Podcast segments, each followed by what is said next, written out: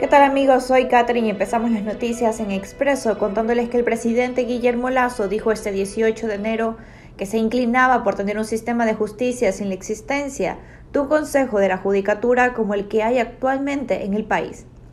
Por otro lado, Ecuador aplica desde este lunes estrictas medidas de vigilancia epidemiológica tras un salto exponencial del 300% en los contagios de COVID y superar así la peor semana desde que comenzó la pandemia con 42.000 casos. Asimismo, un nuevo estudio que evaluó la eficacia de la vacuna de la COVID-19 de Pfizer BioNTech contra la variante Omicron indica que la tercera dosis podría ofrecer un nivel suficiente de protección contra la enfermedad. Y un asteroide dos veces el tamaño del Empire State pasará cerca de la Tierra, pero los expertos afirman que no supone ningún riesgo para el planeta. Para más noticias destacadas visita expreso.es.